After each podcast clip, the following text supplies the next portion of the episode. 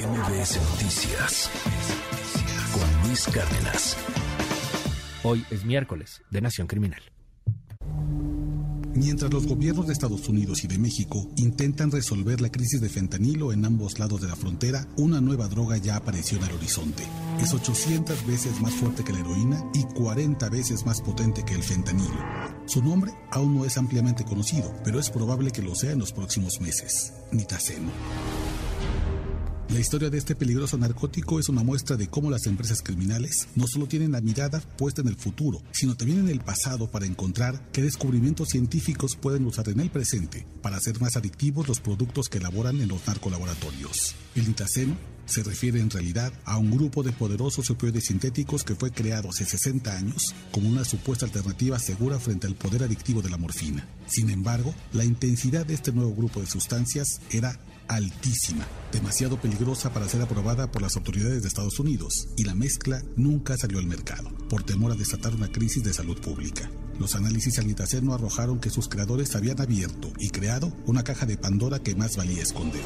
Un gramo es suficiente para matar a una persona adulta con un buen estado físico en general. La muerte suele ser horrible. A la euforia instantánea le sigue taquicardia, opresión en el pecho, un dolor insoportable como si las entrañas se incendiaran, la sensación de que una enorme mano aprieta el cuello e impide respirar.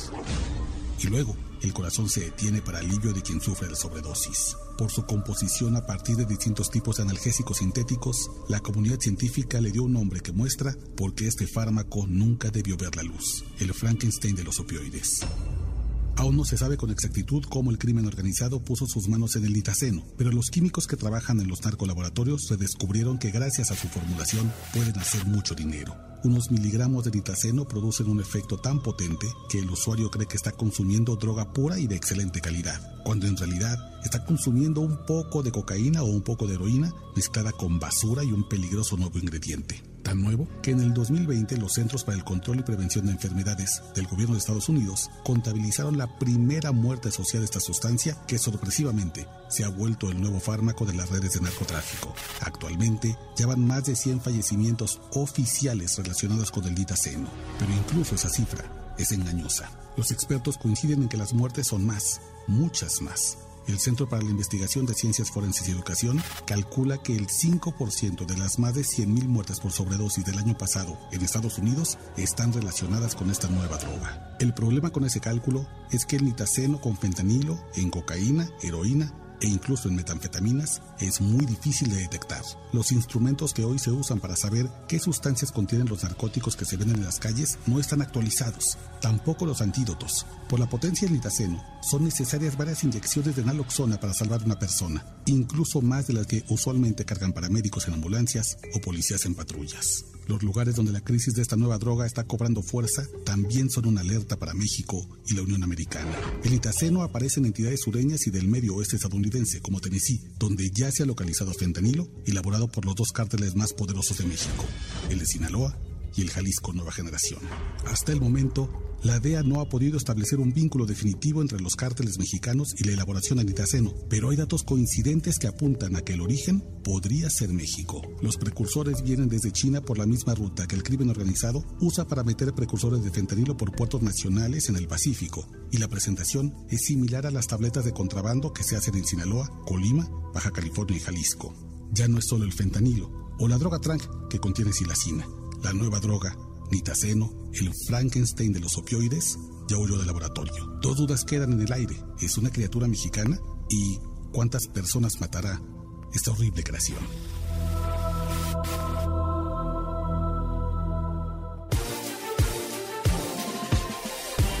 Nitaceno, la nueva droga que es como el derivado del fentanilo. Oscar, ¿cómo estás? Qué gusto me da verte, hermano. Bienvenido. todo bien, muchas gracias. Pues mira, hace unas semanas hablábamos tú y yo del trank, esta droga derivada del fentanilo que tiene silacina, que por eso tiene un efecto devastador. Ahora vamos a hablar de esta nueva droga conocida como el Frankenstein de los opioides. Fíjate, desde el nombre me parece terrible, ¿no? Pero justo lo que hace el itaceno es, es una especie de derivado del fentanilo, es, en realidad es un grupo de sustancias que a partir de una composición sintética que pretendía ser una promesa como alternativa a la morfina, eh, se desarrolla hace 60 años. Pero se vuelve tan peligrosa su formulación que el gobierno de Estados Unidos dice, esto mejor ni siquiera lo sacamos a la venta, no vamos a hacer nada. Y no se sabe cómo, fregados. El crimen organizado encontró la fórmula y desde al menos 2020 le está utilizando. Ya van miles de muertos. Ok. Lo cual, Luis, te habla de la capacidad que tienen las empresas criminales de estar hurgando incluso cosas de hace 60 años, ¿qué les sirve para abaratar costos, para hacer además productos cada vez más adictivos, sin que les importe evidentemente las vidas humanas? Lo venden como, como fentanilo a final de cuentas, ¿no? Como parte del mismo. Como si fuera fentanilo, como si fuera cocaína, como si fuera sí, claro, o sea, mezclado. A lo mejor no es fentanilo, es nitaceno. Exacto. Y lo hacen porque eh, la gente cuando consume una droga de, potente con la cocaína y la heroína, lo primero que dice, uy, está buenísima porque te, porque pega, mal, como pues, patada de caballo. No, pues es que no te están dando cocaína, compa, te están dando... Sí, te están dando fentanilo o nitaceno. O nitaceno y un pedacito de nitaceno con pura basura y la gente se muere de una sobredosis terrible. Oye, Oscar, yo quiero aprovechar que, que estás hoy aquí porque hay un debate fuerte en el país el presidente ha estado hablando de una probable eh, situación de pacto con el narco. Y no es algo nuevo. Desde el principio de la administración, desde que estaba en la campaña, hablaba de los abrazos no balazos. Hubo quien planteó una especie de armisticio, si fuera una guerra, es una guerra, para detener un pacto, que, viniera el perdón. El día de, de antier, el lunes, eh, le preguntaron sobre este tema y esto fue lo que dijo López Obrador. Hay casos en donde detienen a alguien de los que trabajan en las comunidades, algún grupo de la delincuencia, y usan los que trabajan en las comunidades un chaleco y ya los identifican y los respetan. Me contaron hace poco que le dijo, no le ha llegado el apoyo a mi abuelita, le dijo un muchacho, a un servidor de la nación, estaban en un retén y tenían que ir a trabajar los promotores, que mi respeto para ellos, porque están abajo, en el territorio. Territorio, no escritorio. Le dijo, bueno, pues, ¿dónde vive tu abuelita? Pues en tal pueblo. Dame los datos. No, ¿cómo te voy a dar los datos? Pues entonces no se puede. Bueno, cuando regreses, alguien te va a entregar los datos. ¿Qué opinas de esto? O sea, ah, ok, el presidente presume que hasta los narcos lo respetan. Está bien, está bien. Es populismo, es el presidente, está en campaña. Así es el presidente. Pero, ¿tiene pies pactar con el narco? ¿La Pax Narca? Mira, hay una frase típica de la guerra que dice cuando el enemigo es más grande que tú, siéntate a negociar. Cuando tú eres más grande que el enemigo, aplástalo. Pero yo creo que, el gobierno está reconociendo que el crimen organizado en muchas zonas del país es mucho más grande que ellos y necesitan negociar. Es la única manera en la que se puede hacer una especie de pax narca que además la gente lo pide. Mucha gente en, los estados, y esto es una eh, comentario impopular seguramente, pero mucha gente dice, hagan lo que tengan que hacer, pacten con quien tengan que pactar, hablen con quien hablen, pero por favor déjenme ya transitar libremente por las calles, poder comprar los productos en el precio que necesito, que ya no me, ya no me hagan pagar derecho de piso. Pero además, Luis, esta no es una estrategia novedosa por parte del gobierno de Andrés Manuel López Obrador. De hecho, al inicio del sexenio, esta fue la apuesta para pacificar el país. Y no fue una apuesta que además estaba respaldada ni más ni menos que por la secretaria de Gobernación, en ese entonces Olga Sánchez Cordero. Ella le delega la responsabilidad a su subsecretario Ricardo Peralta, que comienza una serie de negociaciones habladas con, grupos armados, completamente y además, con dos muy, muy definidos. Ricardo Peralta va a Tamaulipas a hablar con la columna armada Pedro J. Méndez, que es un brazo armado del cártel del Golfo, y les pide una tregua. Y luego va a Michoacán y habla con las autodefensas ligadas a los Viagras y les pide lo mismo. Sin embargo, esta negociación, estas como pláticas que además sean abiertas, había fotografías al respecto, comienzan a hacerse públicas, la gente comienza a preguntar si esto se trata de una estrategia y el presidente tiene que echar para atrás ante lo impopular que era esta medida y decide además despedir, sacar del gobierno federal a Ricardo Peralta. Porque no es lo mismo las guerrillas de las FARC, por ejemplo, en Colombia, eh, los grupos criminales de la ETA, los, el terrorismo de la ETA, este, y, los tratados de acuerdos de paz que el narco, ¿no? O sea, claro. La guerrilla lo que busca incluso es hacerse del poder, es arrebatar el poder. Los grupos terroristas lo que buscan es construir un estado paralelo, gobernar. Los narcos no quieren gobernar este país. El cártel de Sinaloa no le interesa tener eh, a un presidente que, sea, que además sea abiertamente membrete, cártel de Sinaloa. Utilizan a los políticos para ciertos negocios, pero en realidad el cártel de las drogas, la empresa criminal, es una expresión de ultracapitalismo, el capitalismo gordo, no necesariamente de tomar el poder. Entonces, desde ahí el gobierno mexicano puede negociar, digamos, o tiene, hay, hay una especie de salvaguarda para hacer estas pláticas. Sin embargo, revelan dos cosas.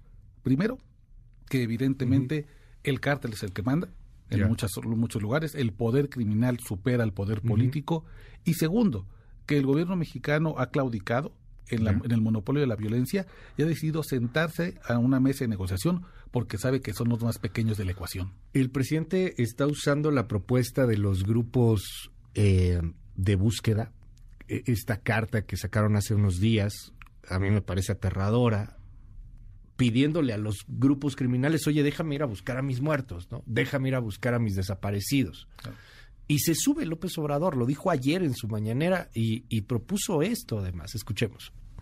Sobre esto que estás planteando yo estoy de acuerdo. Ojalá y se lograra la paz. Eso es lo que deseamos todos. Que no haya violencia, que no haya homicidios, que no haya agresiones, porque se afecta a todos. Hay agresiones entre bandas. Hay agresiones que se presentan en contra de Fuerzas Armadas o de policías estatales. Hay enfrentamientos entre organizaciones criminales y Fuerzas Armadas policías también. Y hay pérdida también de vidas humanas de gente inocente. La violencia es irracional y vamos a seguir buscando la paz, conseguir la paz. Y en eso estamos. Y si hay una iniciativa de ese tipo, este, claro que la apoyamos. ¿Con los grupos del crimen organizado, presidente? Que no actúen con violencia, claro que sí. Si ese es el planteamiento, un exhorto a que no actúen de manera violenta, claro, entonces, ¿usted sí suscribe o se suma a este llamado a las organizaciones criminales para un pacto social para la paz? Todo lo que signifique hacer a un lado o no usar la violencia, lo apruebo. ¿Y sobre lo apruebo y eso no tiene que ser por demanda solo de la autoridad, sino es por decisión de los mismos integrantes de estas bandas, que ellos deben de asumir una responsabilidad ¿Cómo ves, Oscar? Pues es el pacto, ¿no? Pero Luis me recuerda mucho a lo que pasó con los periodistas de Sinaloa tras el asesinato de Javier Valdés cuando se mandó una carta abierta incluso a los grupos criminales y dijeron ¿de qué quieren que hablemos? ¿Cómo trabajamos? Queremos trabajar, pero danos las reglas. Danos las reglas. O sea, si, si, si, ustedes son el poder real y no el poder político, no el poder elegido en las urnas, díganos qué hacemos. ¿A dónde vamos? Y creo que lo hacen lo mismo las madres buscadoras. El problema es que el presidente confunde el poder que tiene él como Ejecutivo Federal y lo que tienen las madres buscadoras y los periodistas.